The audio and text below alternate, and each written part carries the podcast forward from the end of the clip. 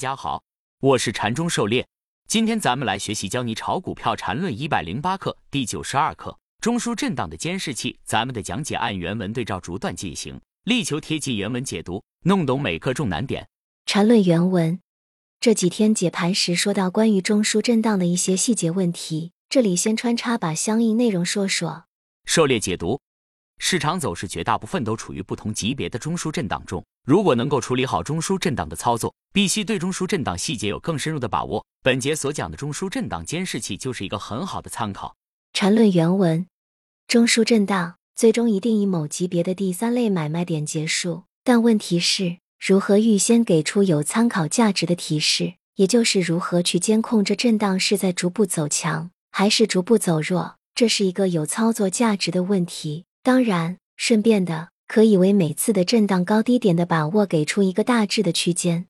狩猎解读：中枢定义就是次级别走势连续重合部分，其破坏就是次级别走势离开中枢后，次级别回抽不再返回中枢区间，也就是出现第三类买卖点。当然，第三类买卖点后并不意味着一定离开中枢，后面还可能再次返回中枢，形成中枢扩张或中枢扩展，这是后话。但如何在第三类买卖点出现之前？对中枢震荡的强弱情况进行有效的监控，作为后续震荡发展的参考来指导操作。缠论原文：一个中枢确立后，中枢区间的一半位置称为震荡中轴 C，而每一个次级震荡区间的一半位置依次用 Cn 表示。当然，最标准的状态就是 Cn 刚好就是 C，但这是很特殊的例子。狩猎解读：中枢区间是由除去中枢进入段的前三段次级别走势重合部分确定的。和后续震荡走势是无关的。这前三段的重合区间可以作为后面震荡走势的一个参照物。中枢区间的中轴线 Z 可以作为一个明显的强弱分界点。这些都是在中枢形成后就固定下来的。然后结合当下次级别走势的末端和终点 ZN 和中轴 Z 的位置关系来监控中枢震荡的强弱。缠论原文：显然，CN 在 C 之上，证明这个震荡是偏强的；反之偏弱，震荡的中枢区间是 A、B。那么 A。C、B 这三条直线刚好是等距的，Cn 的波动连成曲线，构成一个坚实中枢震荡的技术指标。狩猎解读：如上图所示，A、B 分别为中枢的下沿和上沿，Z 为中枢中轴，Z 等于 A 加 B 二，每个 Zn 点是其所在次级别走势高低点的终点，可以理解为次级别走势的中心。Z 一、Z 十三依次是中枢震荡次级别高低点的终点，这些终点的高低变化也就反映了中枢强弱变化。顺次相连成曲线可能更直观一些，其实直接看高低点变化也是可以感受出来强弱变化的。目前禅中狩猎禅论工具包里用的比中枢来大致做形态参考，中间的蓝线就是中枢震荡中轴。禅论原文：当然，只要有波动，就可以用类似中枢走势类型之类的手段去分析。不过 Cn 的数量不会过于庞大，不会超过九个数据，超过了次级别就要升级了，所以这样的分析意义不大。狩猎解读，对于中枢而言，一般结构越简单，筹码越稳定，走势起来的力度越有保证。那种长年累月盘整的除外，藤有多长，树有多高的例子还是极少数的。经过复杂中枢震荡的走势，多空双方都被透支，后面会演变成更大级别的震荡，在时间和空间上都会低于预期。因此，中枢扩展升级后就不需要这么来监控分析了。关于九段升级中枢扩展的理解，可以参考之前的文章，分辨一下中枢延伸、扩张、扩展。缠论原文：一般来说，这个指标是一个监视，这里存在着一种必然的关系，就是最终 Cn 肯定要超越 A 或 B。为什么？如果不这样，就永远不会出现第三类买卖点了，这显然是不可能的。狩猎解读：中枢震荡要结束，必然要走出第三类买卖点，这就要求必然有次级别走势离开中枢区间 A，对，然后次级别回调不再返回中枢区间内，因此。构成第三类买卖点的次级别走势的 ZN 必然是在 A、B 之外的。另外，构成第三类买卖点的离开中枢的次级别走势的 ZN 大概率也是在 A、B 之外的。当然，也不是一定的。三买形态中枢次级别走势 ZN 终点变化情况，如上图，正常情况下 Z 四是超过 B 的，然后出现第三类买点，Z 五必然是超过 B 的。但对于右侧这样的中枢，其离开段的 Z 四不一定超过 B，也可以出现第三类买点。缠论原文，但必须注意。反过来，Cn 超越 A 或 B，并不意味着一定要出现第三类买卖点的，也就是这种超越可以是多次的，只有最后一次才构成第三类买卖点。不过实际上的情况在绝大多数情况下没有这么复杂。一般一旦有这类似的超越，就是一个很大的提醒，也就是这震荡面临变盘了。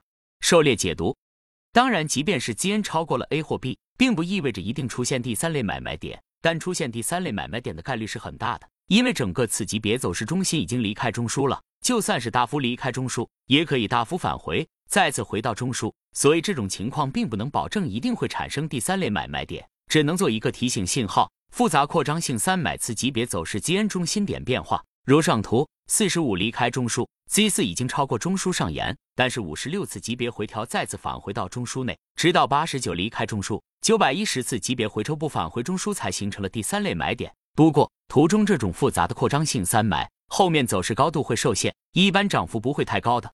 缠论原文，一般来说，如果这超越没有构成第三类买卖点。那么一般都将构成中枢震荡级别的扩展，这没有百分之一百的绝对性，但概率是极为高的。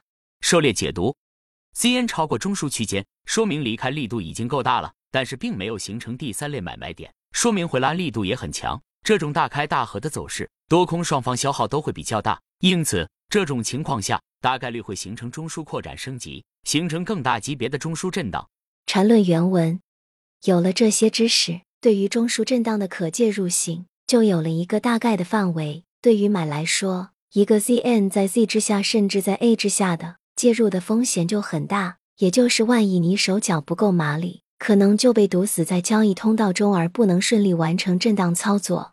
狩猎解读，CN 代表了其所在次级别走势的中心重心，CN 降低说明相较而言，该次级别走势的高点和低点都有所下降。走势趋弱的表现，尤其是当 ZN 在 G 之下时，需要引起注意。如果 ZN 已经在 A 之下了，那大概率要出现第三类卖点了。这种弱势情况下，一旦有什么风吹草动的利空出现，大幅下杀或者大幅跳空低开打跌停的概率都是很大的。手脚不麻利，再加上犹豫不决，不能够手起刀落，被封死跌停板就不足为奇了。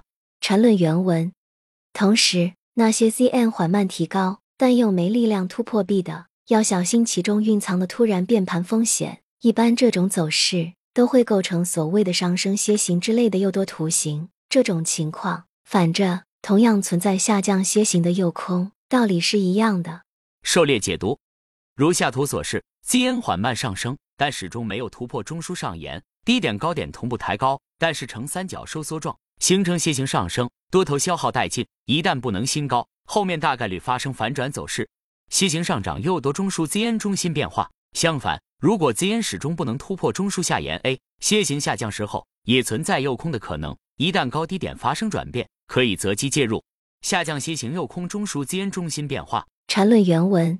另外，中枢震荡中次级别的类型其实是很重要的。如果是一个趋势类型，CN 又出现相应的配合，那么一定要注意变盘的发生。特别那种最后一个次级别中枢在中枢之外的，一旦下一个次级别走势在该次级别中枢区间完成，震荡就会出现变盘。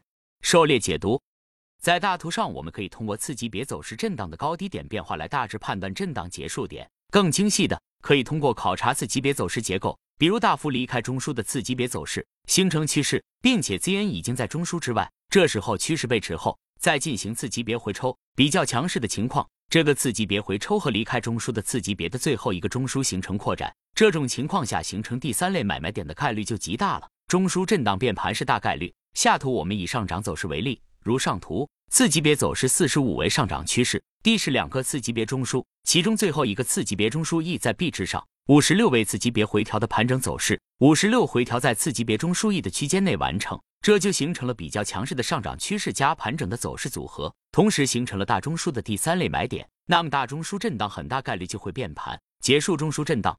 缠论原文结合上布林通道的时间把握，这样对震荡的变盘的把握将有极为高的预见性了。